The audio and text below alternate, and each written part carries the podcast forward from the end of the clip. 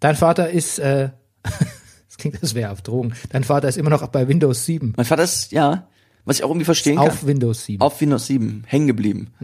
Der hat, ja, da besteht jetzt Handlungsbedarf, glaube ich. Ich glaube, das wird nicht mehr unterstützt. Jetzt, da muss ich jetzt hin und ihm helfen, wovor ich mich schon sehr grusele. Aber ich muss es tun, weil ich weiß, wenn ich es nicht tue, mein Vater gehört zu den Leuten, die gehen auch schon mal unbeabsichtigt ins BIOS vom Computer rein und äh, formatieren die komplette Festplatte. Also quasi in die BIOS-Kompanie. Und jetzt Brennerpass. Popkultur Podcast? Das ist der Brennerpass, hier hast du richtig Spaß. Das, ist der Brennerpass, hier hast du richtig Spaß. Das ist der Brennerpass, das ist der Brennerpass, das ist der Brennerpass. Popkultur! das ist der Brennerpass, hier hast du richtig Spaß. Das, das, das, das, das ist der Brennerpass, hier hast du richtig Spaß.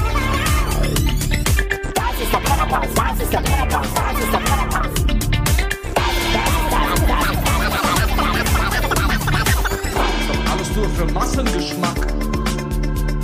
Wie dumm. Meine Damen und Herren, hier ist der Brennerpass, ein Podcast über Popkultur, Politik, äh, Fußball und Midlife. Wir betrachten die Woche wie ein Sittengemälde. Mein Name ist Bernhard Daniel Meyer und mir gegenüber sitzt er. Er hat gesehen, das Licht brennt und kam eben mal rein. Er ist der Manifest Actor, der Lowlander, der Mann, der Barfußschuhe gesellschaftsfähig gemacht hat, der laut Sekundärliteratur lustigste Mann im Internet, der Komiker von der zerkratzten Gestalt, der Breaker of Downs, der Mann mit der reizlosen Kimme, der Superman of Superfood der Hauskatzen, Dompteur und Carsharing Connoisseur. Er ist Mobilist und auch Militarist. Er ist der Pornfree Pesketarier, der Mann ohne Pflichtspieltore, der Galante, der Extravakante, der unglaublich bekannte Rüttiger Rudolf. Guten Morgen, lieber Bernie. Also, vakant lasse ich dir noch durchgehen. Rüttiger, da wird es eisdünn, mein lieber Freund. Ja, extravagant ist natürlich auch einem Versprecher Ja. meinerseits geschuldet, wo ich mich neulich noch äh, gesagt habe, nein, das habe ich nicht gesagt, aber ähm, hearing some of that shit back, I gotta admit, I said it. Ich finde, beim Militarist könntest du noch den Militarist der Herzen hinzunehmen, mit dem, wie du mich neulich betitelt hast in einer unserer WhatsApp-Konversationen. Ja, das hättest du wohl gern. Ja, das hätte ich gerne. gerne. Ich weiß, was ich auch, was, was ich wirklich gerne hätte. Was? Ich muss mal ganz frei sagen, ich, ich hätte, oh, ich, hätte auch gerne einen Wikipedia-Eintrag. Ja? Ja. Musst du ja selber machen. Muss ich, das geht aber nicht so leicht, oder? Nee? Also ich habe, ich kenne natürlich Schauspielerkollegen, die das gemacht haben. Da hat Wikipedia gesagt, ah, ah Freunde, so nicht. Also ich habe es damals, war ich ein bisschen vermessen, als Ja. ich meinen ersten Roman rausgebracht habe. Ähm, Mandels Büro und dann habe ich zum Verlag gesagt, ich will einen Wikipedia-Eintrag. Bin doch jetzt, bring doch jetzt ein erfolgreiches Buch raus. Ich Ja. glaub, bevor es überhaupt draußen war, oder? Ja. Als es gerade rauskam. Und diese, hm, okay, gut, crazy Schriftsteller hier, ähm, ja, ist neu. Ähm, ähm, ja, okay, kümmern wir uns drum. Und ich so, ja, und was schreibt ihr rein? Und ja, schick uns doch mal einen Vorschlag. Ach, Und so sind Teile meines äh, Wikipedia-Artikelentwurfs immer noch heute Teil dieses Wikipedia-Artikels. Siehst du? And you can guess welche. Aber was ich machen kann, äh, wahrscheinlich immer noch alles. ich kann es aber selbst editieren. Wenn ich ein neues Buch rausbringe, dann muss ich es immer selber in Wikipedia schreiben, weil so, bin, so bekannt bin ich offensichtlich nicht, dass das jemand für mich übernimmt. das heißt, du bist, man muss sich da als Autor registrieren, oder wie ist das? Ich weiß nicht mehr, wahrscheinlich einfach als Wikipedia-Nutzer an sich. Ich meine, ich schreibe ja da keinen Scheiß rein. Ich schreibe ja dann auch nur rein, ähm, ich habe ein neues Buch kommt im bla bla bla sowieso und dann die, die, die Nummer halt von dem Okay. Buch, weißt du, die ISBN. ISBN-Nummer. Ja. Also da kann mir Wikipedia nicht an den Kragen dafür, dass ich die ISBN-Nummer von meinem Buch da rein paste. Nee, ist auch in Ordnung, aber Ja, aber so ist es. Gesponsert sind wir, wie immer, von der Imkerei Peschel Biederer in Laberweinting, dem Honiglieferant. unter den Honiglieferanten. Okay. So, ich habe ein, wie dumm. Hast du? Hast du auch eins? Nein. Und zwar, äh, es fängt erstmal undumm an. Es klingt sogar ganz clever. So, so fangen die größten Dummheiten ja, an. genau, absolut. Äh, wird aber dann gleich wie dumm. Und zwar dachte ich am Wochenende, wo war ich noch nie in Berlin, wo möchte ich unbedingt mal hin? Nämlich in die alte Synagoge in der Oranienburger Straße. Mhm. Warst du da schon mal drin? Nein. Ja, weil ich denke, es ist Ich war in dem Gebäude drin, da war früher, ich weiß nicht, ob das da ist, ein, ein Restaurant auch drin. ja, Vorne das Ohren oder so heißt das, glaube ich. ja, das gibt's aber nicht mehr, oder? Ich glaube, es gibt's nicht mehr, ne? Nee. Nee. Ja. Das hat mir auch jemand erzählt. Weil das ist ja, also das ist die alte Berliner Synagoge, ein, Ja. Einstmals die, ich glaube, vielleicht sogar die größte ähm, Synagoge in Europa. Und ähm, ich bin da rein, weil es direkt bei uns in der Nachbarschaft ist. Ähm, Und das wie dumm kommt jetzt, nämlich die Synagoge ist in dem Sinne eigentlich gar nicht mehr existent. Das wusste ich nicht. Es ist im Prinzip das Verwaltungsgebäude intakt, was heißt intakt, also wieder restauriert, das ist einigermaßen stehen geblieben und die Vorhalle der Synagoge, Okay. die wirklich auch wunderschön ist, muss man echt sagen, aber das gesamte Kirchenschiff, das steht nicht mehr. Und ähm, man könnte natürlich ein bisschen enttäuscht Das sein. heißt, die Kuppel, die man sieht, ist sozusagen oberhalb, über, also das ist sozusagen das Dach der Eingangshalle. ja. Okay. Die war gestern, also die ist im Winter immer gesperrt, aber im Sommer kann man da rein. Okay. Oder rauf. Ähm, man sieht quasi im Hinterhof so symbolhaft noch so Stelen aufgebaut, dort, dort wo der Altar ist. Das ist auch ein Teil vom Altar ist bewahrt. Der ist quasi in so einer Aus, also die Vorhalle dient auch als Ausstellungsraum. Ähm. Und ich glaube, es sind noch Kirchenbänke da, die original sein könnten. Und halt, ja, ein paar Sachen sind übrig geblieben. Aber was eigentlich so ein bisschen wie ja, eine Enttäuschung ist, weil man ja erst denkt, wenn man so wie dumm ist wie ich, ähm, dass man irgendwie da das Kirchenschiff sehen könnte, ist eigentlich halt was ganz Faszinierendes, weil dadurch, dass es weg ist und man quasi in einen leeren Hinterhof blickt, wo so eine grüne Telefonzelle am Ende steht und so ein Polizist einsam patrouilliert, ähm, da war dieses Kirchenschiff und anhand von dem Gerüst kannst du eben auch noch feststellen, wie riesig, wie hoch dieser, dieser Raum war. Okay. Also sehr faszinierend und ähm, es war wohl so, dass ähm, ich glaube 38 haben die Nazis das Ding auch geplündert und angezündet. Dann hat aber ein Besorgter, in dem Fall ist besorgt nicht negativ gemeint, Berliner Bürger, ich glaube er war Polizist, die Feuerwehr gerufen, sodass das Ding nicht ausgebrannt ist. Und ähm, im Krieg wurde es aber dann bombardiert und hat ziemlich kaputt bombardiert. Es stand aber noch wahnsinnig lange, bis in die 80er Jahre, bis Ende der 80er Jahre fast. Also das Kirchenschiff. Und ähm, die Natur hatte sich quasi dessen schon vollkommen bemächtigt. Also es war schon total baufällig. Es gibt Aufnahmen aus dem Jahr 88, glaube ich, oder so, wo du wirklich siehst, das ist ein Skelett. Und der Witz ist, also das Gebäude, die Fassade von der Oranienburger Straße aus, sieht auch sehr marode aus. Also wirklich bis in die 90er Jahre rein, als es quasi alles neu gemacht wurde, restauriert wurde. Aber du, du ahnst doch nicht mal, dass dahinter, dahinter noch ein Riesenskelett von dieser alten Synagoge, Kathedrale, Kathedrale, glaube ich, darf man in dem Fall nicht sagen, steht. Und ähm, das war wirklich ein Riesengebäude und das ist, ja, das ist nicht mehr da. Das war mir auch nicht bewusst. Ja, das ist mein wie dumm, obwohl ich schon so lange in Berlin lebe. Hm. Okay, Rüdiger, Ja. ähm, wir kommen zum Kulturteil. Ich habe vergessen, dir was zu sagen. Aber Was du denn? hättest es eh nicht sehen können. Äh, ich habe The New Pope gesehen. Ah, Folge 1. The New Pope, wer es nicht weiß, ist die äh, Fortsetzung von ähm, The Young Pope, in der Jude Law äh, Pius den, schlag mich tot, Zehnten spielt. genau.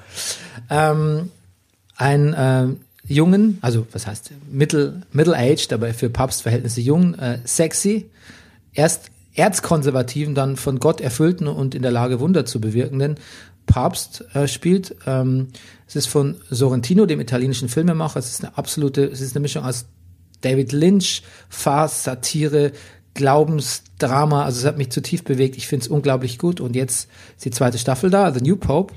Und äh, man weiß schon aus der ähm, aus den Trailern, dass äh, John Malkovich der neue Papst sein wird. Aber Folge 1 macht was ganz Fieses. Und jetzt kommt ein Mini-Spoiler. Jetzt kommt ein großer Spoiler für Folge 1. Kurz mal weghören. Ähm, Ich auch? es, John Malkovich kommt da gar nicht vor. Ach so. Der neue Papst ist erstmal jemand anderes. Ah. Und ähm, das ist fantastisch gemacht, denn es ist jetzt, es gibt jetzt nicht nur den äh, Young Pope und den New Pope, sondern es gibt den Woke Pope. Den, den Woke. Und der Woke Pope ist, ist super. Der Woke Pope ist der ehemalige, ist ein Kardinal, der früher allen die Beichte abgenommen hat. Das wird noch signifikant in der Folge sein. Und ähm, aus strategischen Gründen, ähm, weil unser Intriganten, äh, unser Intrigenkardinal ähm, nicht will, dass ein gewisser anderer Kardinal, der übrigens von sich selbst gespielt wird und wo alle immer sagen, guck mal, die sind sich total ähnlich, die Typen. Das ist auch sehr lustig. Ähm, dass der Papst wird, ähm, schustert er quasi die, die Stimmen jemand anderen zu.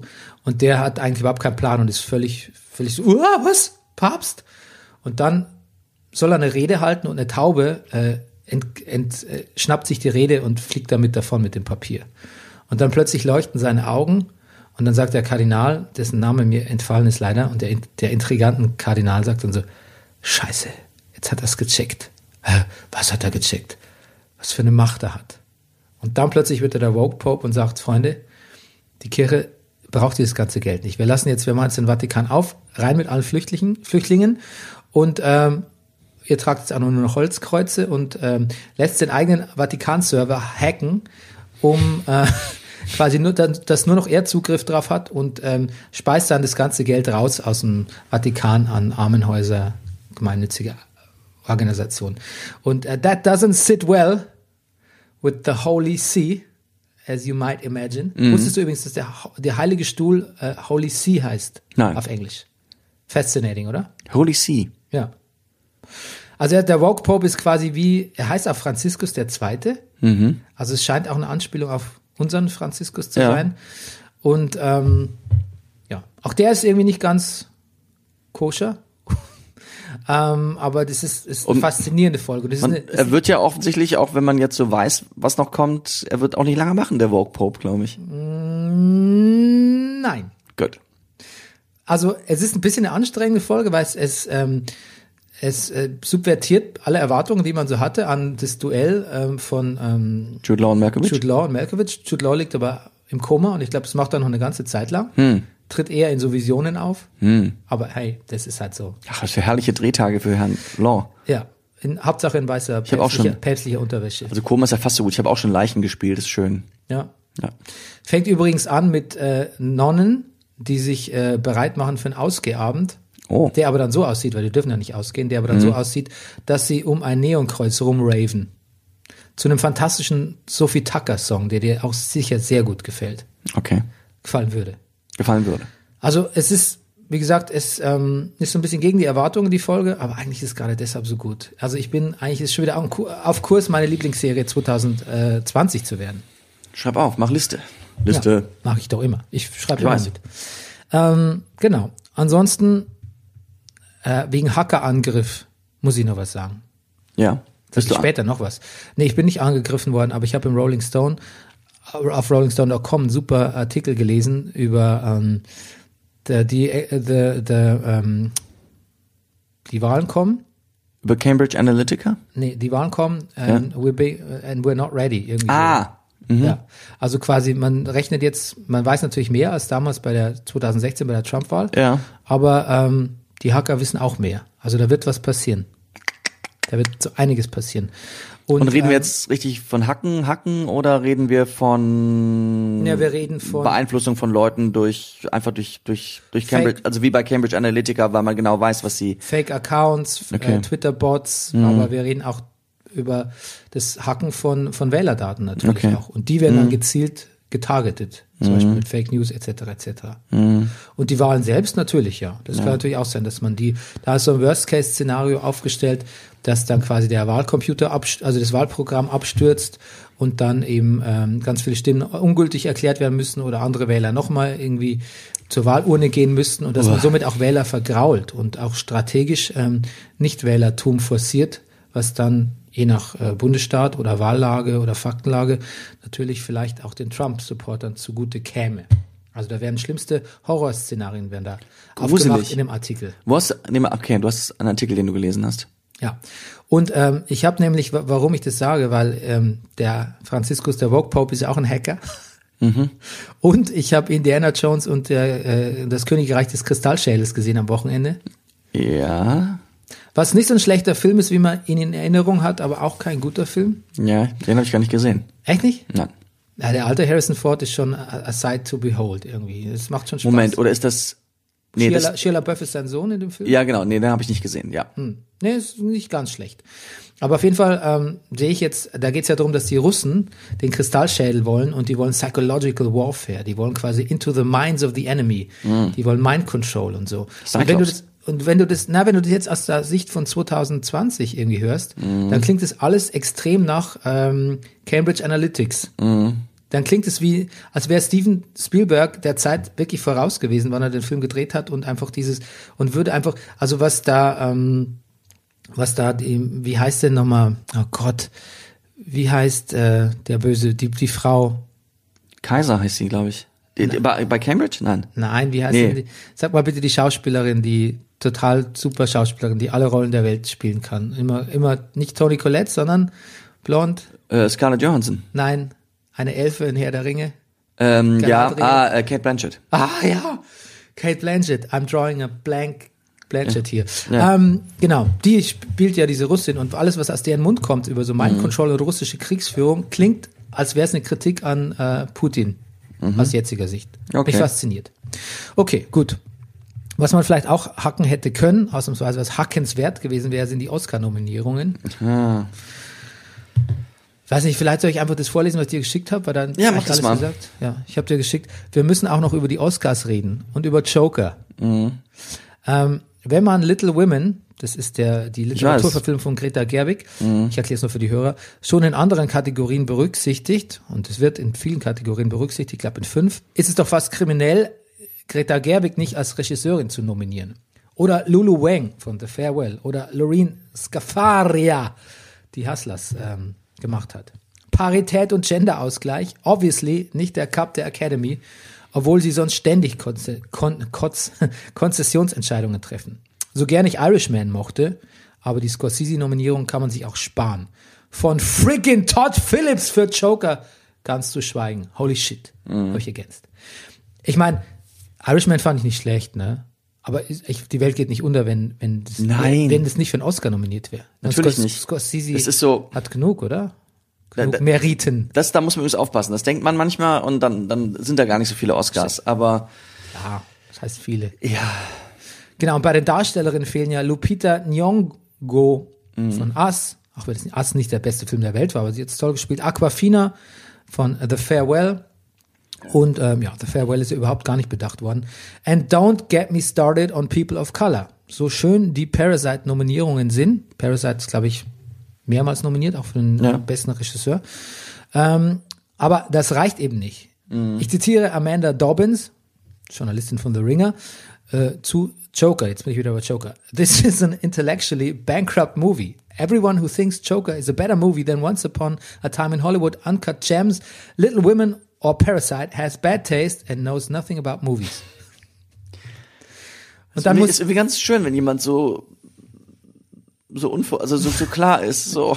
Und ich denk's ja auch. Ja, pass auf, ich wollte dann aber noch, ich versuche es noch zu entschärfen oder ich versuchte es noch zu entschärfen in meiner Mail an dich und ich habe ja geschrieben, ich hätte eigentlich gar nichts gegen Joker. Es wäre halt einfach so ein Film, Ja, ja. Aber da er quasi schon im Vorfeld und danach durch die ganzen Nominierungen und auch Golden Globes nicht auf so eine intellektuelle und gesellschaftskritische Ebene gehoben werden wo, wäre, ähm, das macht ihn so provokant, finde ich. ja, ich finde auch. Und so hohl und so leer. Ja. Ja. Okay, gut. Und ich habe noch ja, wenn er nicht, finde ich auch, wenn er nicht so als, als Kunstwerk gelten würde, als dann würde ich das auch so durchwinken. Ja. Aber sonst, aber so nicht, nein. Ja, und da gab es noch ein paar Special Effects Nominierungen und so Kram für Rise of Skywalker. Ähm, und da habe ich mich Ja, gefragt, genau. äh, wo war Avengers Endgame? Genau. Der viel, also der originellere Film von der Ausstattung und Effekten Ja. etc. Übrigens, ähm, was ich noch sagen wollte, ähm, Ich glaube, diese Academy, ich sage noch kurz zur Academy, Ja. ja ist, also es gab im letzten Jahr einen Artikel, ich müsste den nochmal raus, so, ist, ist schon ein ziemlich komischer Verein. Und da hat eine, jemand, der auch in Academy ist, gesagt, ach, er würde so viele Academy-Kollegen kennen, also die die Oscars sozusagen die Nominierung machen, die so viele Filme dann letztendlich sich gar nicht angucken würden, weil sie sie nicht interessieren würden. Ähm, dass die überhaupt gar nicht zu einer Nominierung kommen. Ich habe bei dem Podcast gehört, da hat ähm, der Host gesagt, Leute, ihr dürft euch das nicht so vorstellen, dass die sich in einem Raum treffen Ja. und dann sagen so, äh, Little Women, boah, nee, wirklich nicht, nee. Sondern die sitzen halt zu Hause, ähm, füllen ihre Dinge da aus und ähm, das ist eine Haufen, das ist ein Haufen Arbeit und Ja, natürlich die machen das auch nicht anders als wir. und natürlich kreuzen die das an und gucken das an und bewerten das, was ihnen halt liegt. Genau. Also ähm, der meinte dann, die Zusammenstellung der Academy ist das Problem. Und er meinte, es wird besser werden, je mehr Frauen und je mehr People of Color man da mit reinnimmt. Was natürlich jetzt gerade ein sehr schwacher Trost ist, finde ich. Ja, weil man irgendwie auch ein bisschen gedacht hat, man wäre da vielleicht weiter. Ja, also ähm, und Hollywood, vor allem von Hollywood erwartet man natürlich ja auch gerade so ein bisschen als Gegenpol zu der zu den Trumpismen dieser Zeit auch mehr bisschen mehr Progression jetzt irgendwie. Aber da kommt, Naja, da, da- kommt die Academy nicht hinterher. Da sind irgendwie vielleicht dann doch Streamingdienste auch dem Film jetzt irgendwie doch dann voraus, oder? Rede ich Unsinn? Also Ja, wenn ich nein, jeden wie, wie Atlanta oder, oder also, also Diversität habe ich das Gefühl ist jetzt im ganzen Serienmarkt Ja gut, wir kriegen stärker das, vorhanden. was wir mitkriegen. Ne? Wir Was kriegen wir natürlich mitkriegen. mit, nicht mit, was irgendwie auf, ähm, was weiß ich, auf dem Stars Network oder auf äh, CW oder sonst was läuft oder auf sonst auf. Aber ja, aber selbst so, selbst so Murdoch-Sender wie FX, glaube ich, ist ja, Mhm. selbst die sind eigentlich relativ divers. Ähm, wie gesagt, Greta Gerwig for Little Women als, ähm, das ist ein, ein, wie sagt man, ein Snub, wenn mal jemand quasi was über, übersehen wird oder wie Ja. sagt man im Deutschen? You got snubbed, übersehen. Ähm, ja. Ja. Ähm, Jennifer Lopez finde ich natürlich auch furchtbar, dass die noch nicht mal für Best Supporting Actress nominiert ist, nach der grandiosen Performance in ähm, Hustlers. Ähm, ich habe Anka Gems mit Adam Sandler noch nicht gesehen, den Film, wo er einen nervösen und gammelnden Juwelenhändler spielt, aber er soll gut sein. Angeblich auch ein Snub. Ähm, ich finde, bevor man Scorsese für den Irishman nominiert, hätte man eher Robert De Niro nochmal als ähm, Best Actor nominieren können. Aber welchen Alters? welchen, den, das wäre schön, das wäre geil. Ja. Ähm, Taron Egerton für Rocketman hat auch, wird auch ein bisschen missachtet. Und angeblich muss diese Apollo 11 Doku wirklich so fantastisch sein, wo nochmal die Mondlandung dokumentiert Okay. wird. Die läuft demnächst im Februar im äh, Zeiss Großplanetarium. Da möchte ich eigentlich hingehen. Vielleicht habt ihr Lust mitzukommen. Donnerstag, Sonntagnachmittag mit den Ja. Kids Ja. im Februar. Und ähm, Du, ich sag's mal jetzt, weil wir es vielleicht nachher vergessen. Ja. Man kann sich demnächst angucken, läuft jetzt an mehreren Vorstellungen im York, in den York-Kinogruppen, ich glaube im Rollberg-Kino hier. Man kann es aber vielleicht woanders. Ähm, die Serie Fleabag, die Phoebe Waller-Bridges, das ist ja alles basiert auf einem auf einem Theater-Solo-Abend, den sie gemacht hat. Ja. Die Rolle Fleabag. Ähm, sie hat das also sozusagen als als als Solo-Show gespielt alleine. Ähm, und, und wo sie diese Rolle entwickelt hat, aufgrund dessen durfte sie dann sozusagen diese Serie äh, entwickeln, damals für die BBC. Und ähm, das kann man sich jetzt angucken als äh, als Film. Also ich guck das, ich habe Karten für den äh, für März. Aber es läuft jetzt, also jetzt am Sonntag gestern ist es gelaufen, es läuft aber vor noch ein paar Mal, da kann ich aber nicht. ähm, aber was, was, ähm, was, Also kein Film, sondern sozusagen, ich glaube, wenn ich das richtig Doku. verstehe, äh, nicht Doku, sondern nee, das ist der Theaterabend. ach, der hat ihr Theaterabend Ich glaube, es ist abgefilmt, ja. läuft als Film. Ah, Genau. okay, okay, okay. Jetzt verstehe ich. Ich kriege demnächst acht Freikarten für äh, York Kinos. Ja? Ja. Wieso? Ich, bin- ich habe eine Werbung, ich habe mich als Kunde werben lassen. Ich kriege jetzt Naturstrom. Ah ja, das habe ich gesehen. Ja. Das habe ich gesehen. Ich habe es gemacht. Ja. Weil ich aber auch, ich habe irgendwann mal mit Check24 meine ganzen äh, Strom und Gas und so ver, ver, äh, äh, ähm, neu Ja, gemacht. Check 24, das gibt's nicht. Das gibt's gar nicht, nee, ne? das gibt's überhaupt nicht. Sollte man nicht gar nicht sagen, meinst du? Es Ähm, hat umsonst Werbung, ne? das stimmt. Ja. Naturstrom eigentlich auch. Ach so. Ja. Vor allem, wenn ich jetzt auch noch sage, dass ich auch bei Naturstrom bin. Ach, bist du? Ja. Okay. Verstehe. Ja. Ich habe gesehen, dass wir mehr Strom verbrauchen als früher. Das liegt Ja. wahrscheinlich daran, dass wir jetzt doch einen Trockner haben. Ja. Habt ihr nicht auch, ähm, ihr habt doch auch ganz viele Handys, die ständig aufgeladen werden müssen. Ja, ich lade meins ja nur noch in der Distel auf. Du Sparfuchs. Ja, dafür haben wir jetzt einen Katzenbrunnen. Der Ja? läuft auch Tag und Nacht. Ah, ja, Aber die. Katzen trinken mehr. ja, auch gut, ne? Ja. Bong Joon-ho, der koreanische Regisseur von Parasite, hat beschlossen, äh, eine TV-Serie von Parasite zu machen. Ja. Keine Ahnung, ob das notwendig ist. Ich wollte es nur hier gesagt haben noch. Ähm, ich habe ganz toll, ich habe Podcasts gehört. Ich habe gar nicht so viel gesehen diese Woche, aber ich habe Podcasts gehört. Und zwar habe ich zum einen Podcast gehört, ähm, Switched on Pop, habe ich auch geschickt, wo Dua Lipas ähm, Don't Start Now. Übrigens Awards, don't ne? Stop Now. Nee, Don't Übrigens, Start Now. von wegen Awards, so haben wir das Award-Thema übrigens angefangen. Äh, Dua Lipa äh, ist bei den Brit Awards auch nicht nominiert, auch relativ unverständlicherweise. Ja, stimmt. Don't Start Now heißt es Äh, natürlich, nicht Don't, don't, Stop ja. Ja, aber ich, ich hab's, ich hab's Start gesagt. Now, Mehr, ja. mehr Culpa. Genau, und ähm, das ist, also in dem Podcast geht Switched on Pop. Mehr Culpa klingt eigentlich so ein bisschen wie Du- Dua Lipa. Ja, gut. Das Stimmt.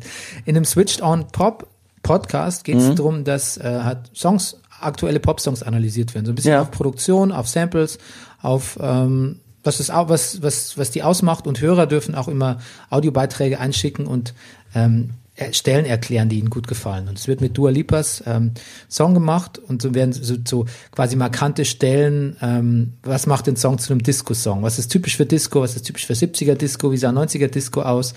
Ähm, das ist ganz wunderbar. Das macht ganz viel Spaß. Der, der Song wird dadurch noch besser, finde ich, in der, in der Rezeption. Und ähm, ich bin tatsächlich so ein kleiner Sucker für so Pop-Ana- Analytica irgendwie. Okay. Das habe ich auch wieder gemerkt, als ich dann das nächsten, den nächsten Song-Analyse mir äh, äh, reingezogen habe, und zwar Billie Eilish und ihr Bruder, Ah. der ihr Produzent ist, Ach, da ist her. analysieren Bad Guy. Ja. Hast du es gesehen? Ne, ich hatte nur den Link aufgemacht, da war nur ein Foto. Nee, das ist ein Video. Das, das, ich habe es nur als Foto angezeigt gekriegt. Hm. Ich hab, bin draufgegangen. Schade. Das ist super, das musst du dir mal anschauen. Ähm, Billie Eilish sitzt halt so daneben, ihr Bruder ist der Produzent und die erklären, wie sie diesen Song produziert haben. Ja, das Da wusste ich, ja. Ganz fantastische Anekdoten auch. Äh, zum Beispiel Billie Eilish sagt, da ist doch so ein elektronisches Geräusch in dem Song. Und dann sagt sie so, ja, das war, da war ich in Australien mit meinen Eltern unterwegs und da äh, gab es so ein Dings äh, auf dem Wandern, da gab es im Singen, bevor man weitergehen konnte, da musste man warten auf so ein Geräusch. Und wenn das war so piep, Piep, und wenn dann die Freigabe kam zum Weitergehen auf dem Wanderweg, kam dann piep, piep, piep, piep, piep, piep. Und jetzt hat sie mit ihrem Handy gesampelt, weil sie das Geräusch so abgefahren findet. Und jetzt hat es dann in Bad Guy reingeschafft. Und ich sage zum Beispiel auch bei Bad Guy ist ja das, Ah ja, genau. Mhm. da sagt der Bruder, das ist, eigentlich im Prinzip ist es Plants vs. Zombies. Aus dem, aus dem iOS-Spiel. Das ist, das ist, macht so viel Spaß und du hast natürlich auch, bei denen kommt noch dazu, dass sie diese Geschwisterdynamik haben und so. Ja. Der, sie sagt halt dann immer so, ja, mein Bruder sagt zu allem Nein. Und er so, ja, ich sag zu allem Nein. Ich kritisiere erstmal immer. Außer, bei, außer in dem Fall. Und dann, dann geben sie sich aber auch High Five und dann, dann freuen sie sich wirklich auch so genuin drüber, was sie für einen tollen Song geschaffen haben. Ach, das ist aber nett. ja, das macht ganz, ganz großen Spaß. Ähm, ein Podcast, den ich auch noch gesehen habe, ähm, Berühmte Brüder der Popgeschichte. Brüder? Ja. Äh, Lily Allens Bruder ist ja hier. Geschwister. Geschwister, sagen, ja. Brüder wäre ja quasi. Nee, ja. Naja, in dem Fall ist ja Billie Eilish die Also berühmtere. berühmte Brüder. Ach ja. so. Und äh, genau, also genau, Billie Eilish ist sozusagen die Ja. berühmte von beiden, genauso wie bei Lily Allen ja sie auch berühmter ist als Alfie Allen. Theon. Ja. Ja. Ja, weiß man, aber das kann man sich jetzt, das muss, das ist debattierbar, finde ich, ob wer jetzt berühmter ist. Ach du, du mir ging es jetzt gar nicht gar nicht so um die Berühmtheit. Ich wollte nur meinen Brüder sagen, genau. Also äh, weiß ich jetzt, ja stimmt. Vielleicht ist vielleicht ist er auch mittlerweile bekannter. Okay, noch ein Podcast-Tipp von mir. Ja? Ich höre gerade The Wilderness, äh, die zweite Staffel, erste habe ich nicht gehört. John Favreau ist ein ehemalig, ist ein Demokrat in Amerika und ist der ehemalige Redenschreiber von Barack Obama. Und ähm, er schreibt, wie es den Demokraten, also er, er, er, er schreibt und er podcastet, wie es die, den Demokraten gewinnen, äh, gelingen könnte, die Wahlen zu gewinnen gegen Trump demnächst, 2020. Ach eben, wo wir eben alles geredet haben. Ja, okay. Und ähm, es ist sehr, also man lernt sehr, es ist ein bisschen nerdig tatsächlich, aber man lernt sehr viel über, ja, wie man Politik macht, was die Wähler wollen, wo es wichtig ist, in welchen Staaten und so. Und man begreift auch das Wahlsystem ein bisschen besser. The Wilderness finde ich einen faszinierenden Podcast. Er, er eröffnet den so dramatisch, dass man eigentlich Schlimmes erwartet und danach wird es eigentlich ganz nüchtern und rational. Aber ich glaube, er sagt in, der, in dem Eröffnungsmonolog, sagt er sowas wie, ähm, es geht jetzt, wenn Trump über eine zweite Amtsperiode von Trump sagt, er, this could destroy our republic. It could echo through generations. We could never recover from this. Because we are up against a wounded, vengeful, warmongering president who's dangerous and willing to spend more money than ever on his propaganda machine. Ich glaube, er sagt genauer gesagt, sagt er, he uses Fox as his, er- er- he uses his own network as a propaganda machine. Er meint natürlich Fox. Und ähm, ja, da wären wir auch wieder bei dem, bei dem ganzen Hacker-Dings. Das kommt da auch zur Sprache. Okay. Ich, darf ich mal ganz, eine ganz krude, könnt ihr auch später rausschneiden. Ich äußere jetzt mal eine ganz krude Idee. Mhm. Als jetzt, als, so, als jetzt der, der, der Soleiman, der Soleimani, ne, der iranische General umgebracht wurde, Mhm. es ging ja immer jetzt darum, so, wird der Iran in, wie, wie wird er, also, wie wird er Rache üben? Ja. Da kam mir immer mal Gedanke, es ist ja so, eine so persönliche Sache, dass, dass Donald Trump das selber sozusagen äh, in, in diesen Mord sozusagen oder diesen An also in Auftrag gegeben hat, dass man fast auf die Idee könnte, ja vielleicht können sich persönlich an ihm rächen. Also jetzt nicht, dass sie einen Anschlag auf ihn, weiß nicht, ob sie das können, verüben würden, sondern ich meine, es gibt doch überall Trump-Hotels in der ganzen Welt. Ja, weiß nicht, stattdessen schießen sie ein Flugzeug ab. Nein, das war ja ein Versehen Ja. wahrscheinlich. Übrigens Ja. lustig, es gibt dieses Gerücht, dass äh, der Trump-Stab zu Trump gesagt hat, ja, äh, wir haben hier wir haben ein bisschen Probleme im Irak, da werden ähm, US-Konsulat und so äh, Leute von uns werden angegriffen von den von diesen iranischen äh, Aufrührern. Ähm, ja, wir haben jetzt verschiedene Möglichkeiten, wie wir vorgehen können und so. Iran ist ja gerade eh schwierig. Dann zählen sie halt so auf, ja. Äh, am Schluss, ich übertreibe jetzt, sagt halt einer, also wir können natürlich auch den Soleimani irgendwie killen lassen. Und Trump so, I like that. I like that idea. Yes, think out of the box. Ja. Think outside the box, meinst Ja, ja, du? Ja, ja, genau. So, so war es vielleicht übertriebenermaßen. ja. Ja. Lustig und Also traurig. man muss zugleich. aufpassen, was man sagt Absolut. in seiner Gegenwart. Ähm, genau. Und ähm, wir? ja, da sind wir gleich bei der nächsten. Hast du noch reingeschaut bei Netflix? World War II in Color? Ja, ja, der Militarist Herzen hat zwei Folgen geguckt. Ja, Was hast du geguckt, die ersten beiden? ich habe die ersten Mal geguckt, Blitzkrieg und die Luftschlacht, äh, um, die Schlacht um England. Ja, ja, Wie fandest du es? Also man muss dazu sagen, es ist quasi, es ist eine relativ standardartige ähm, Doku-Reihe über den Zweiten Weltkrieg. Da, das Besondere daran ist, dass quasi die nachkoloriert wurden, die historischen Aufnahmen. Und so, so noch nie gesehen wurden, Mhm. Ja. angeblich. Ja. Ja. Hast du auch reingeguckt? Ja, ich habe, Ja. äh, glaube ich, fast alles gesehen. Okay. Also Ich habe äh, gebinge, gebinge-watched. gebinged, gebinged. ja. Also ich war ein bisschen dark drauf an Du dem hast sie geblitzkriegt. Ja, ich war, ich war eh ein bisschen dark drauf an dem Wochenende und dann dachte ich mir, normalerweise kann ich mir sowas nicht gut anschauen und dann dachte ich, jetzt hau ich mir mal so eine Weltkriegs-Doku Doku rein. Also weißt du, ehrlich gesagt, ich find's ein bisschen, also ich find's spannend, ich find's interessant. Ich habe natürlich vieles gewusst, manches auch nicht. Was ein bisschen komisch ist oder was, was mich irgendwie, wo ich mich wirklich frage, ob man das eigentlich noch so machen kann, ist, dass das natürlich einen reinen Fokus auf das Militärische hat. Also es geht jetzt, also erste Folge zum Beispiel Blitzkrieg. Ähm, wie schnell dann sozusagen ähm, die Wehrmacht, also innerhalb weniger Tage unter offensichtlich starkem Einfluss, ich wusste das schon, aber offensichtlich es wird also sehr stark herausgearbeitet, wie in dieser Doku, wie stark der Einfluss, also wie Einfluss von, von, von Crystal Meth auf die Wehrmachtssoldaten waren, dass sie im Grunde genommen drei Tage durchmarschiert sind, ohne, ohne, ohne sich, ohne Pause machen zu müssen. Ähm, ich weiß nicht, dieser Blick auf diese Zeit zurück, auf 1939, 1940, unter rein militärischen Aspekt, irgendwie finde ich es seltsam. Weil ich finde, es, es man, man müsste es, es müsste vielschichtiger sein. Es müsste, weil alles andere natürlich in so einer Doku ausgeklammert werden muss, was diese Zeit auch ausgemacht hat. Weißt du, und dann geht's um den Anschluss, als, als Beispiel, um den Anschluss von Österreich. Und ich lese halt par parallel gerade dieses Buch über Kadeko, über das Kabarett der Komiker und was das bedeutet hat und wie dann, was dann erstmal passiert ist und wer alles abtransportiert worden ist an, in, in jetzt nur als Beispiel in Wien, an, an, an, an Künstlern, an, an, an Journalisten, an, an Juden natürlich, sowas und es, klar, es geht nur um das Militärische, aber so, ja, in so einer Doku ist dann halt nur, naja gut, da haben die Alliierten halt nicht eingegriffen, weil ähm, alle das Gefühl hatten, na gut, die Österreicher wollen das.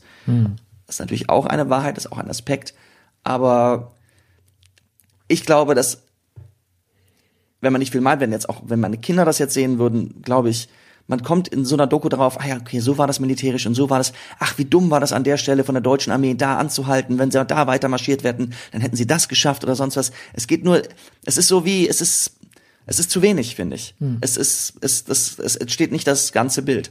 Natürlich nicht, aber, Thomas Bernhard wird Ihnen aber trotzdem recht geben, was den Anschluss von Österreich betrifft. ach so. Die Ja. Österreicher mochten es. Nee, es, ähm, Ja. ich finde, du hast recht. Ich muss zur Verteidigung der Serie sagen, es wird bei späteren Themen wie ähm, der, die Befreiung von Buchenwald oder der Dresden Firestorm Ja. ähm, geht es natürlich viel mehr auf die Bevölkerung ein. Es wird noch detaillierter und kleinteiliger, aber über weite Strecken erscheint es mir so, als müsste man einfach dieses Material, was man so, ähm, was man halt so rekoloriert hat, Ja. als müsste man das mit, äh, ähm, mit Talking Heads und Voiceovers füllen, damit man einfach eine Stunde Folge zusammenkriegt. irgendwie. Ja. Also es ist schon oft schon sehr banal, was die sagen. Es ist sehr, also ich meine, es werden auch teilweise ein paar, kommen auch deutsche Leute zu Wort, aber es kommt zum Beispiel wirklich, ähm, es geht ja auch viel um die Japaner und da kommen mir zu wenig ähm, Japaner zu Wort. Und wenn, dann kommt es mir so ein bisschen wie Die Amerikaner. dritte Folge Pearl Harbor, oder? Ja. Ja, es kommt ja später noch Hiroshima. Okay. Also amerikanisierte ähm, ähm, ähm, Japaner. Also mir, es und teilweise ist mir ein bisschen zu martialisch, so die Talking Heads Und die Musik? und die Musik und es ist mir alles so, also macht man eigentlich so nicht mehr, finde ich. Ja, es hat so ein bisschen, so ein bisschen was so von diesen N24 Nachts-Dokus, die Tono Soprano übrigens auch gerne guckt, Ja. über Hitlers Geheimwaffen. Ja, es ist so Hochglanz History Channel Ja. finde ich Netflix fast nicht würdig, wobei ich Netflix vielleicht überschätze. Es gibt übrigens ein tolles Buch Du, über aber wenn du mal Weltkrieg 2, ich wusste erst nicht genau, welche Serie du meinst, du sagtest nur was von Weltkrieg 2 auf Netflix. Wenn du mal Weltkrieg 2 angibst, sozusagen die Icons, die Thumbnails, die du so kriegst, so für, für Weltkriegs, äh, äh, Dokus, Filme, alles, was auf Netflix zu finden ist, es, es sieht nicht so richtig gut aus. Lustig, aber weil du sagst, ich habe es ja nicht, also du, äh, du hast es gegoogelt. Der Titel ist schon so generisch, dass du dachtest, Mhm. Ja. das, es heißt World War II in Color. Ja. Das ist der Titel gewesen, den habe ich dir geschickt. Du dachtest Ja. wahrscheinlich, er schreibt jetzt irgendwas Genau, über. Gut, genau. Aber es ist tatsächlich der Titel. Ja. Der ist schon so Ja, generisch. stimmt, das- das so mich auch generisch. Ähm, es gibt ein schönes Buch über äh, die Drogen im Dritten Reich von äh, Norman Ohler, der totale Rausch. Das, ähm, ich habe es noch nicht gelesen, aber es wird immer empfohlen irgendwie. Ganz faszinierende Einblicke in eben, was du auch sagst. Ja, mich schon interessieren, weil Blitzkrieg, sag mal, Blitzkrieg auf Crystal Meth. die Soldaten, die da in den ersten Tagen da in Frankreich da die Crystal Meth genommen haben, die werden das auch weiterhin vielleicht gewollt haben wollen. ja, Gatorade me, bitch! Ähm, ich muss aber trotzdem sagen, wenn man das dann so gestaffelt guckt, wie ich das gemacht habe, und ähm, gestaffelt ist tatsächlich ein gutes Wort in dem Zusammenhang, dann macht es trotzdem sehr unglücklich. Mich hat es trotzdem sehr unglücklich gemacht, weil ich dann immer, weißt du, natürlich weißt du, dass da so und so viele Leute ums Leben gekommen sind, aber dann, weißt du, dann hörst du so bei der Ardennenschlacht irgendwie den völlig sinnlose letztes Aufbäumen, Offensive der Nazis, wo einfach die größten Verluste der US-Armee, irgendwie, ich glaube so 20.000 Leute, Nee, deut deutlich mehr, glaube ich. nee, nee, 19.000 Ja? ja. Kannst nachschauen. Ja? Ja. Schau's nach, glaubst du mir Ich nicht, guck- ne? Aber ich die Doku gestern gesehen Nein, habe. weil ich, so, okay. Gut, na, du hast die Doku gestern, das stimmt, okay. Ja, okay. Und äh, die verlustreichste Niederlage der. Aber ich Ja. meine, 20.000 Leute wofür? Also für Ja. nix. Und dann, wenn du auch hörst, ich meine, du weißt natürlich, dass in Dresden, man weiß immer noch nicht genau, wie viele, dass in Dresden viele umgekommen sind, aber ich meine, allein die, die Bombenangriffe, die die Nazis so peu à peu immer wieder über London gef geflogen sind, weißt du, da wachst du auch am nächsten Morgen auf und hast wieder, deine Stadt hat äh, 1400 Einwohner mal wieder weniger oder so. Also das ist, von den KZs natürlich gar nicht ganz, aber wie, also die, die großen Verluste, die kennen wir auch und da kennen wir zum Teil auch Zahlen, aber was so beiläufig noch so, so unter ferner Liefen quasi an, da an Menschen aufgerieben wurde, das ist so krass und das ist so unvorstellbar, da, dass es mich wirklich, ähm, mich wirklich ähm, wahnsinnig deprimiert hat. Am Ende war ich, ähm, ich war eh schon dark drauf, aber am Ende war ich super dark, Ja. muss ich echt sagen. Ja, was ich auch, was mich, mir ging's genauso auch nach den zwei Folgen, was auch, was mich so darker draufkommen lassen, ist so dieses, ist natürlich, na, das entsteht auch durch diese Vereinfachung in, in Ja, so einer und der kurzen Fokus Demo. auf die Kriegsmaschinerie und auf die Taktik und Strategie. Ja, und auch, ja, dass es so unausweichlich dargestellt wird, zum Beispiel. Klar, also, da hast du, was ich was, du weißt, okay, es gab vor den Ersten Weltkrieg, dann die Versailler Verträge, dadurch, oder den Versailler Vertrag, dadurch wird Deutschland so gedemütigt, dass Hitler, also alles, was danach passiert ist, der Zweite Weltkrieg war unausweichlich. Hast du sofort drei Experten hintereinander, die das sagen. Du denkst, ja, ist es wirklich, ist es, ist es so, vielleicht ist es so, aber das, der Gedanke, ob das so ist und dass es gar kein, gar nicht anders ging, so, das, das finde ich sehr dark. Ja, aber auch die Selbstverständlichkeit, mit der du Bombenangriffe fliegst, einfach so, ne? Ja, und, ja, Also setzt einfach ein paar Leute in Bomber und lässt halt irgendwie auch Tokio bombardieren oder so. Na gut, Pearl Harbor war auch nicht nett, muss man sagen.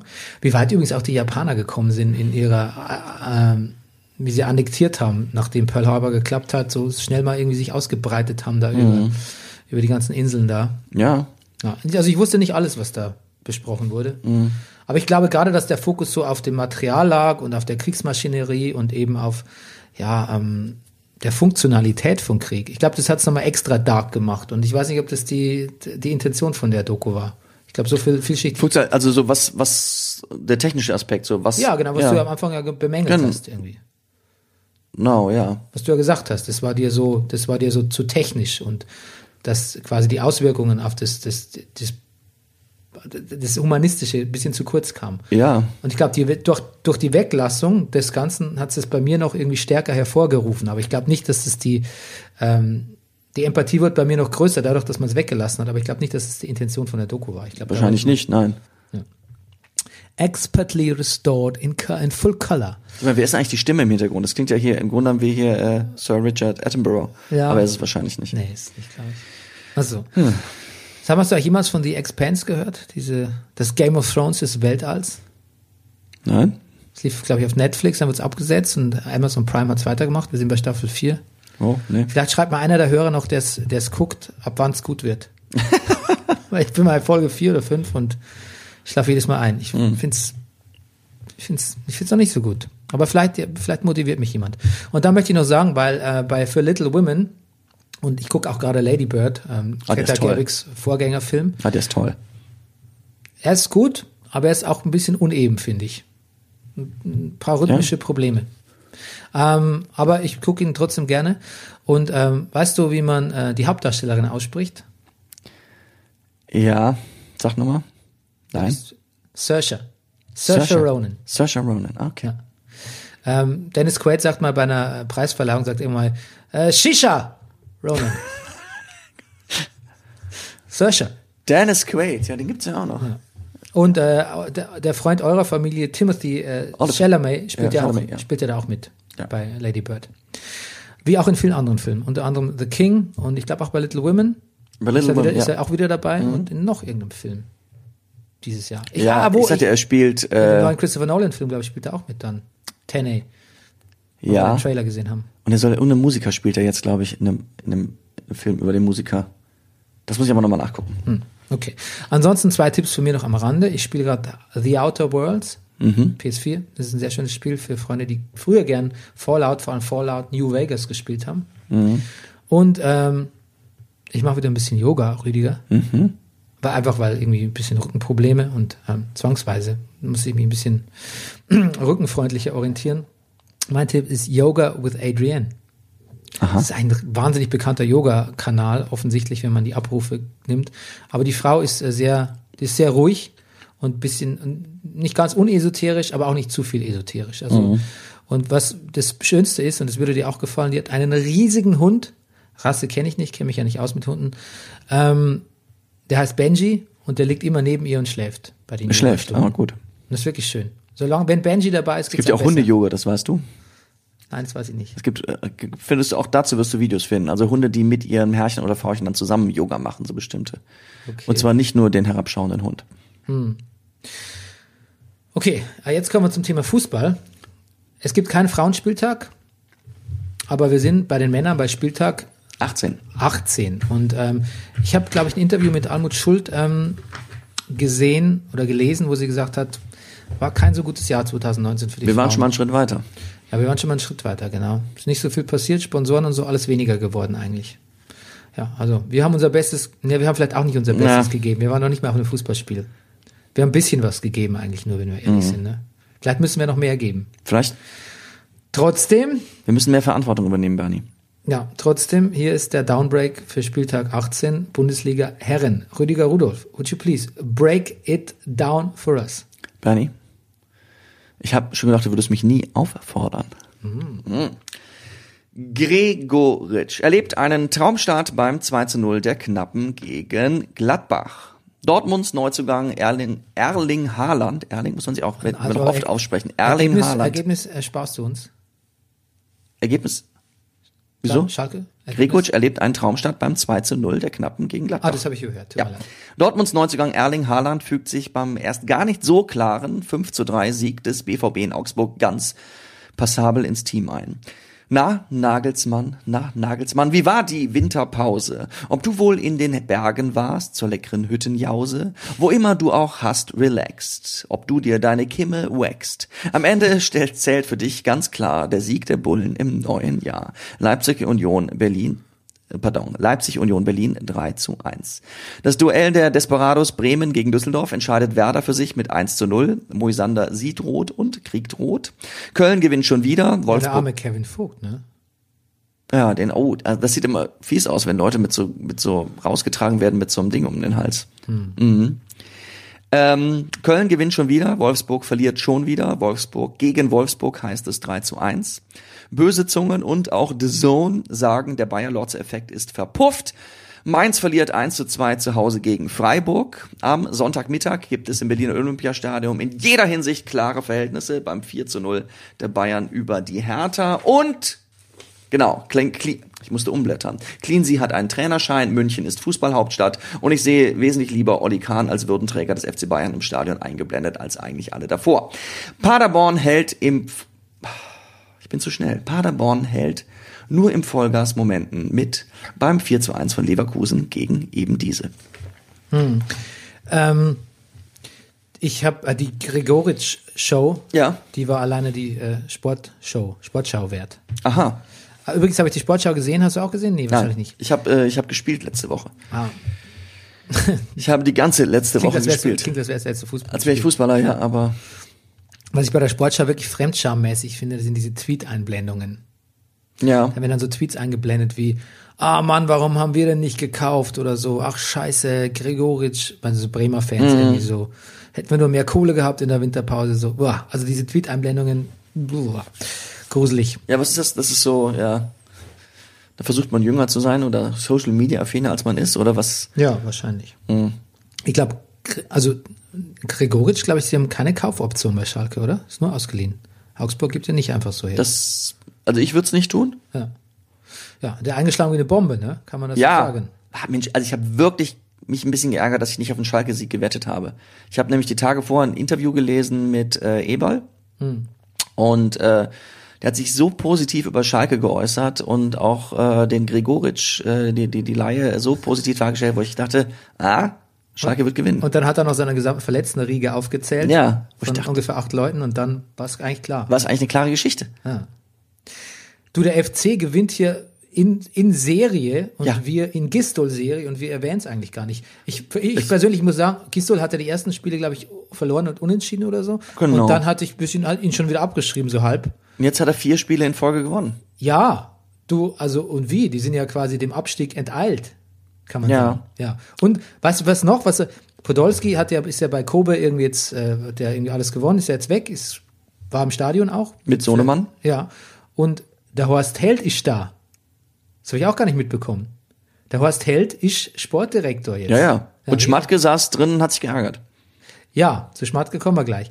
Ähm, und der Horst Held ist auch wieder wie bei Hannover, ähm, schon mit Breitenreiter, passt er sich auch frisurmäßig auch an Gistol an und lässt sich die Haare ein bisschen wachsen. Ist ja Sehen schon lustig. wieder ganz ähnlich aus, die beiden. Ist ja lustig. Also es ist nicht nur so, dass eine Mannschaft irgendwann das Temperament des Trainers übernimmt, sondern offensichtlich auch der Sportdirektor. Äh, Frisur des Trainers. Hm. Und wer auch noch da ist, plötzlich ist der Marc Uth da. ja, Unser alter, äh, fast Brennerpass-Liebling, muss man sagen. auf jeden Fall. Ja. Ähm, andererseits muss man sagen, wenn Spieler äh, von Schalke nach Köln wechseln, ist praktisch, vor allem wenn sie auch nur ausgeliehen sind, weil die müssen ja noch nicht mal umziehen. Nein. Ja. Die Frage ist, ob er nicht sowieso, die viele wohnen ja Obwohl, in du, ich glaube, da ist schon ganz schön Stau morgens.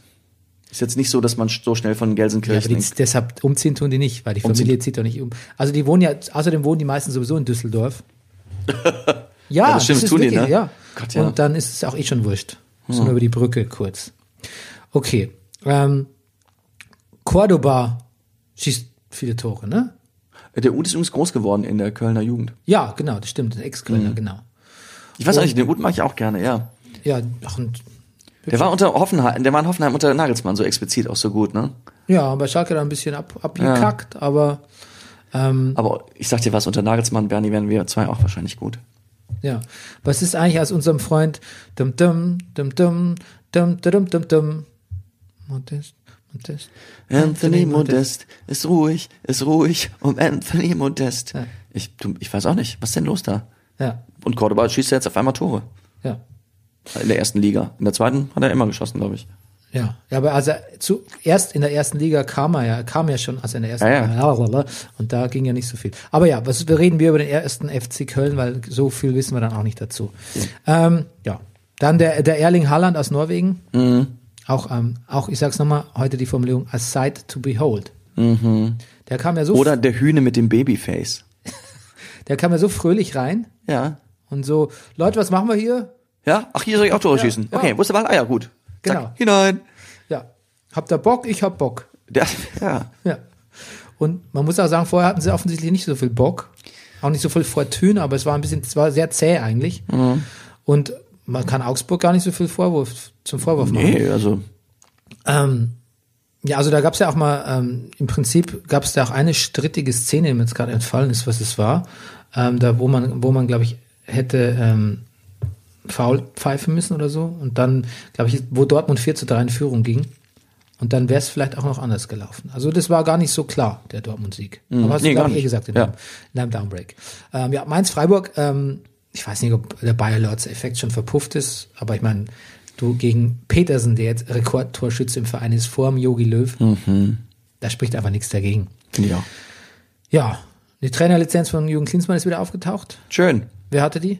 Die, na, lag sie nicht irgendwo in Kalifornien? Schon, ja, aber wer hat sie nach, nach, nach seinem Antrag? Keine Ahnung. Donald Trump. Ja, und Thiago hat mal wieder ein Tor geschossen. Ja. Ja, es wäre die Gelegenheit gewesen für euch beide, euch Uns mal wieder zu treffen, habe ich auch gedacht. und ein Foto zu machen, ein Selfie Ja. zu machen. Zusammen, ja. Aber hat nicht geklappt. Vielleicht beim nächsten Mal. Bei Union Leipzig muss ich mich fragen, wusstest du, man, man hört ja immer, Lewandowski schießt in jedem Spiel irgendwie 18 Tore. Unfassbar. Das, Wusstest das, du, dass Timo Werner eigentlich genauso viele Tore hat? Genau, ich, finde find ich unglaublich. Ja. Ja. hatte sogar jetzt äh, äh, zeitweise sogar eins mehr. Es ist, Ja. man hat man hat doch eigentlich jetzt lange dem Gefühl gelebt, was Lewandowski da gerade tut, ist uneinholbar und Ja. äh, beispiellos. Da kann man nicht mal ranschmecken. Aber siehe da, Ja. Genau. Und Leverkusen hat aber mit, mit Timo, also Ja. Nagelsmann hat auch immerhin gesagt, also er findet, Timo Werner hätte dieses Jahr nochmal eine Schippe draufgelegt. Und es wäre ein ganz feiner Typ, der äh, sehr viel persönliche Zuwendung auch braucht. ja. Ich würde sowas, ich weiß, ich finde das immer komisch, sowas in dem Interview zu hören, wo ich denke, aber das liest der Timo Werner doch auch. Ich würde mich immer komisch fühlen, wenn ich das lesen würde. Und denke ich, ja, Moment mal, also als ich jetzt gestern Abend mit dem Nagelsmann telefoniert habe, das, das war jetzt irgendwie dann doch nur beruflich. Das macht er nur, damit ich mehr Tore schieße. ja, stimmt. Ich würde das denken, ja, natürlich. Ach, Das denke ich Ja. immer. Das habe ich, hab ich, das haben wir auch damals, haben wir auch beide gedacht, als, als Martin Schmidt damals im Sportstudio war und gesagt hat, ja, äh, zum Teambuilding fährt er halt gerne zum Bergsteigen mit seinen Jungs in die Berge. So, nach dem Motto, so trickst sich die aus. Und wenn ich das hören würde, ich auch denke, pff, fahr doch allein in die Berge. ja. Ah. Ich würde mir, ja gut, Du würdest? mir nicht so in die Karten gucken lassen. Ja, klar. Verstehe ich. De Bosch, Leverkusen hat mit De Bosch verlängert, ne? Mhm. It's a good thing, right? Ja, aber jetzt wird er dann wahrscheinlich ein paar Spiele verlieren, oder? Ist Das das, nicht, ist das nicht immer so, wenn man als Trainer verlängert? Obwohl, Doch, glaub schon. Jürgen Klopp hält sich auch nicht daran. Jürgen Klopp hat ja gewonnen gegen äh, Man U Mhm. Am Wochenende und ist, glaube ich, 16 Punkte vor Man City, aber hat ein Spiel weniger.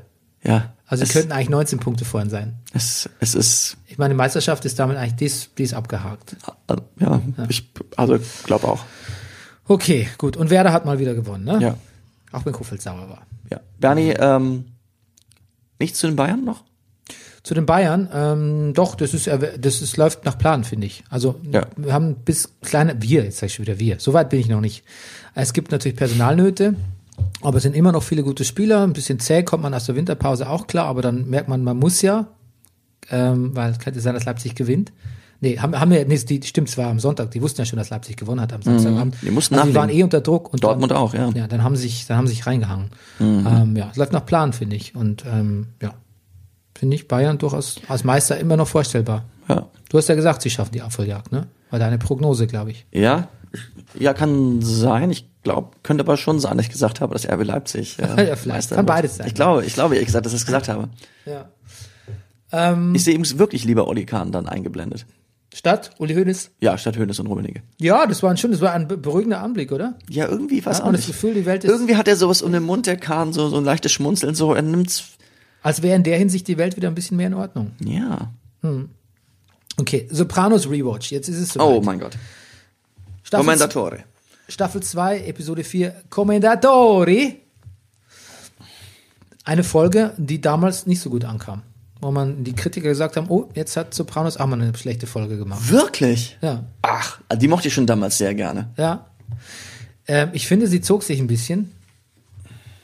Ja? Und ich finde, sie war ein bisschen all over the place. Ich war- weiß nicht so ganz, worauf Tim Patton, der Regie geführt hat, ähm, heißt er nicht Tim Fan Patton? Fanpaden. Ja. Ähm, Tim Fan Patton heißt er. Ja. Worauf er, worauf er raus wollte in der Folge. Es geht so ein bisschen um Feminismus, aber um auch Italien gegen amerikanische Lebensart. Ja, es geht um, es geht um alte und neue Werte, finde ich.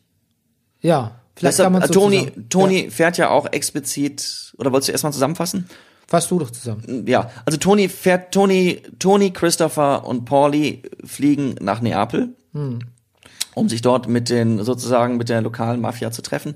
Und Geht im Autoschieber. es geht eigentlich um Autoschiebereien, so als, als tagesaktuelles Geschäft, aber Das Entscheidende ist für Tony, dass er sagt, er braucht, er braucht Manpower, er braucht Muscle, er braucht Jungs, weil er sagt, seine amerikanischen Jungs im Grunde genommen sind zu verweichlicht.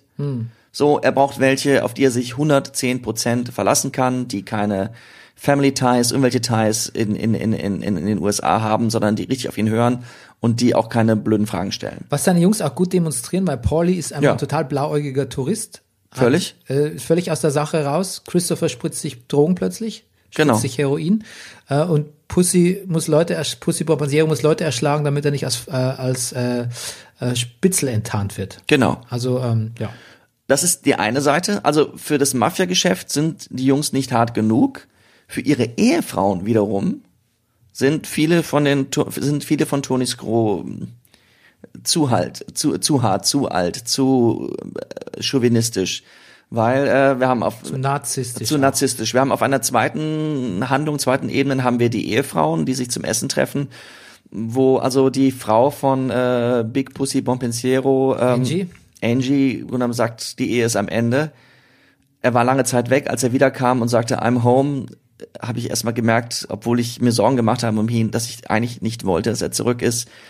Und ja, die Ehe ist, ist, ist, ist vor die Wand gefahren. Und es, es ist so ein bisschen Carmella, die das dann auch das- noch einmal ein Gespräch mit Janice sozusagen die alten Werte hochhalten will und hochhalten muss. Und Carmella das auch zu ihrem Thema macht. Und das zu ihrem Thema macht. Was verständlich ist, aber auch ein bisschen mies zum Teil. Ja. Weil sie die Empathie natürlich nur vorgaukelt und eigentlich ähm, dann hauptsächlich mit sich beschäftigt ist. ja. Aber zu das der ist so ein bisschen wie die britische Bevölkerung reagiert auf den Maxit. Ich komme gleich nochmal zu Carmella und Ja. dieser Szene mit Janice, was für mich nicht nur eine der Schlüsselszenen ist, sondern einfach die beste Szene in der Folge. Ähm, Toni lernt äh, die Frau des dort Anwesenden, es gibt quasi drei Paten da in dieser lokalen Mafia-Familie. Also der eine sitzt im Rollstuhl und ergötzt sich eigentlich nur noch dran, zu Toni irgendwelche geografischen Namen zu sagen, die er sich gemerkt hat. Was ich aus seinem- aus seinem- brillant beobachtet finde.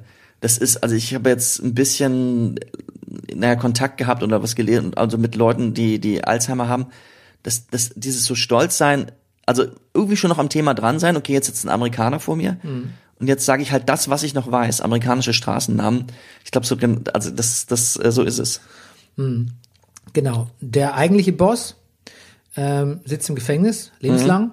Ja. Sitzen überhaupt viele im Gefängnis von der italienischen Ja, du Mafia? sagst, sind entweder umgebracht, die, also die Jungs sind alle entweder umgebracht oder im Gefängnis, ja. Und äh, der Acting Boss ist quasi ähm, die Ehefrau und Tochter von Don Vito.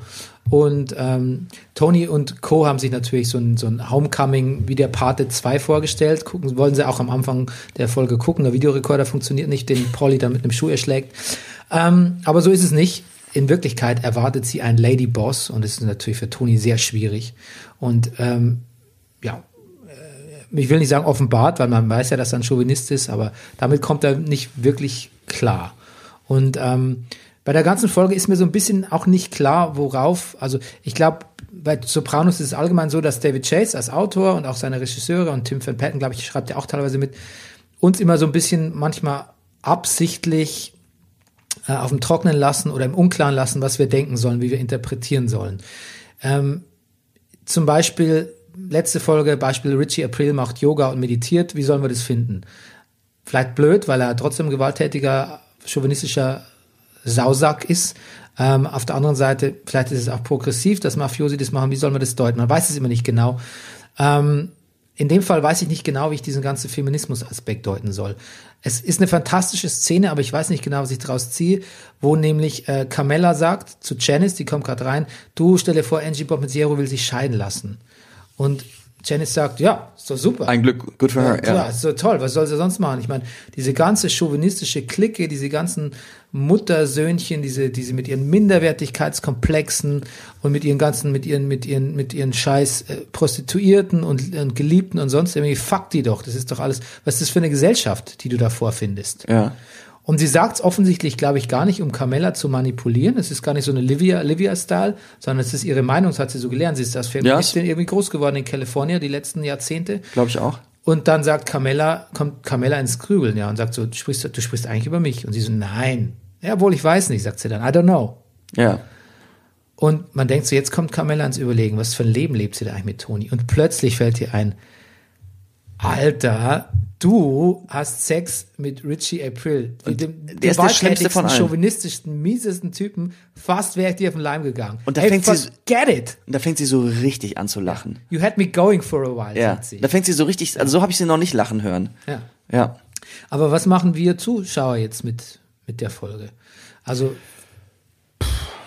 auch diese, dadurch diese Szene werden auch diese fem- feministischen Werte auch als pseudofeministisch so ein bisschen entlarvt scheinbar, oder nicht? Wie siehst du das? Wie deutest du das? Das, was Janice sagt? Ja. Weil Janice ist ja natürlich auch kein, kein glaubwürdiger Vertreter, ähm, also war es auch schon vor dieser Naja, es ist, Richie April, weil sie ist auch eine Opportunistin. Und dann kann man sich aber fragen, ist sie nicht mit Recht auch ein bisschen eine Opportunistin mit dem, was sie quasi aushalten musste mit dieser Na- Familie und den Männern? Ach, es ist alles komplex und na, ich die Frage ist, denkt sie wirklich, dass Richie Aprile anders ist? Eigentlich, kann sie nicht wirklich. also das, was sie vorher gesagt hat über wie diese Männer sind, diese Analyse, die stimmt ja, die ist ja schon sehr treffend. Ja. Die Frage ist, also die Frage ist, fällt sie auf ihn rein oder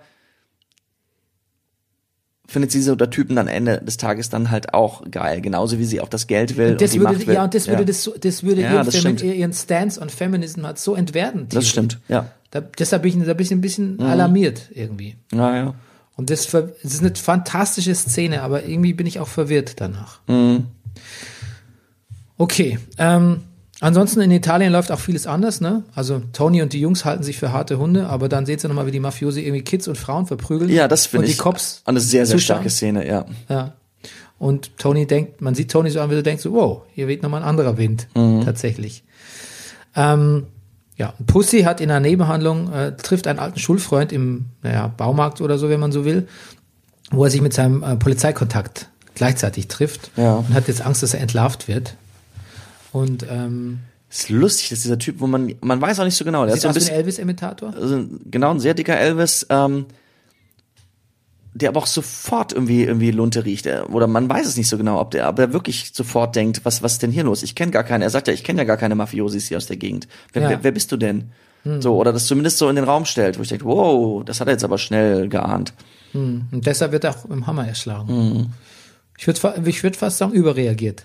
Ein bisschen. Ja. Ja, da müssen wir noch mal kurz drüber reden, ähm, dass ähm, Toni natürlich ähm, in dieser, mit dieser Frau ständig verhandelt, mit dieser Annalisa, ja. wo man ja erst denkt, die ist so eine Art, erinnerst du dich noch an seine Vision, Isabella, die Austauschstudentin von den von, Ja, von ja, den ja, richtig, die richtig. es Da nicht gibt's einen ähnlichen Moment. Die es nicht gab eigentlich. Ja. Und erst denkt man, na, das könnte seine, Anna, seine, seine Isabella sein, aber Annalisa ist eigentlich anders. Die ist eigentlich knallhart. Ich finde es ein bisschen doof, dass sie ihm Sex anbietet, aber vielleicht bietet sie ihm nicht wirklich an. Vielleicht will sie nur wissen, dass er sie gerne hätte. Und vielleicht hätte sie ihn dann abgelehnt. Und stattdessen lehnt, er sie ab. Was ihr natürlich nicht so, was nicht so gut findet. Ähm, wie findest du die Figur? Wie, wie meinst du? Ob ich sie glaubwürdig finde? Ja. Ja. Ja. Ich finde eine starke Frauenboss, Mafia-Frauenboss-Figur finde finde ich gut, aber ich finde, sie sieht, sie ist, ich finde, sie ist ein bisschen abziehbildmäßig. So richtig nähert man sich der Figur nicht, finde ich. So, ich fand es nicht so ganz glaubwürdig. Also was, was mir sehr gefällt, ist, dass sie, na, dass sie so zwei Seiten hat, dass sie so, also in diesem kurzen Gespräch am Strand, wo es dann wirklich um Business geht, wie sie dann abgeht. Also wie sie, wie sie wirklich von einem Moment umschlägt, wo, wo, wo, wo Tony dann sagt, Moment, easy, easy, easy. Ja, aber genau, sie sagt, wen, wen Ja. hättest du denn gern von meinen Leuten? Und er Ja. sagt, ich hätte gern Furio. Sie so, fick die Wunde, Jesus, hier, für, den wirst du niemals kriegen. Also sie geht so richtig ab. Das, das hat mich sehr überzeugt, ehrlich gesagt. Fick die Wunde Jesus. Ja, das ist eines meiner liebsten äh, Schimpfwörter. Oder Redewendung. Ähm, ja, und auch, dass sie trotzdem, dass sie so, Das Clean Language können wir jetzt löschen hier bei unserem, bei, App, bei Apple. hatten wir das? Zertifikat, ja. Ja, okay. Ähm, naja, und dass sie auch so selbstverständlich alles ist. Dass Toni sagt, naja, komm, sie sind doch, du bist doch Krankenschwester für deinen Vater. Sagt, ja, ich bin auch Krankenschwester für meinen Vater. So. Oder sie was ich was. Oder sie äh, äh, läuft mit dem Korb mit Gemüse durch den Garten. Oder so, dass sie auch, also diese familiäre Seite, also dass sie so diese verschiedenen Seiten hat. Ich, ich finde das, Ja, ich finde es gut angelegt, aber ich finde es nicht so gut umgesetzt, ehrlich gesagt. Ich finde, also wie gesagt, ich, die Folge war, ja, also ich, ich fand sie auch schön, ich hatte Spaß, aber Ja. ich fand, sie zog sich ein bisschen, sie war also ein bisschen un, uneben, fand ich. Aber ich lamentiere auf einem sehr hohen, Nee, ich finde auch, dass sehr sie, hohen Niveau. ich finde auch, dass sie auch zu einem sehr guten Schluss kommt. Wir haben ja am Anfang das gesagt, dass dass dass, dass Angie, heißt sie, ne? Frau von Pomiciero, sagt so, als er dann echt nach Hause kommt, sagt, I'm, I'm home, dass, dass sie in dem Moment völlig greifbar merkt, okay. Sag doch kurz die Szene am Ende. Was passiert? Ja, sag ich jetzt. Am Anfang, ähm, da- dass ihr so, dass, dass, äh, dass ihre Laune so untergeht. Und dann, naja, am Ende kommt halt Tony Soprano von seiner England, äh, von seiner Italienreise wieder und steht auch unten mit Einkaufstüten und Taschen und ruft einem home. Und sie ist gerade oben in, und sortiert seine wunderbaren äh, Tony Soprano Feinripp Unterhemden ein und man sieht, okay, ihr geht's ganz genauso. Oder zumindestens weiß sie sehr genau, was Angie meinte. Ja. Und muss sich fragen, wie sie eigentlich steht zu Toni. Ja. Mensch, ähm, dann sind wir jetzt eigentlich schon am Ende, aber ähm, wir haben ja noch, also wir haben ja quasi noch äh, ein, eine Spezialität, denn es, man vernimmt immer mehr aus Hörerkreisen, dass die Hörer es erlieben, wenn du singst, Rüdiger. Und deshalb bitte dich, ich bitte ich dich quasi den signifikanten, den salienten und äh, in seiner Intensität, äh, in seiner Intention auch sehr evidenten Song der Serie von Andrea Bocelli, Time to Say Goodbye, Ich ohne Sarah, ohne Sarah Brightman, quasi nochmal in einer eigenen Benny, das, Version. das ist jetzt zu groß angekündigt. Den, den kann ich, dem kann ich nicht folgen. Aber du nur den Refrain. Time to say goodbye.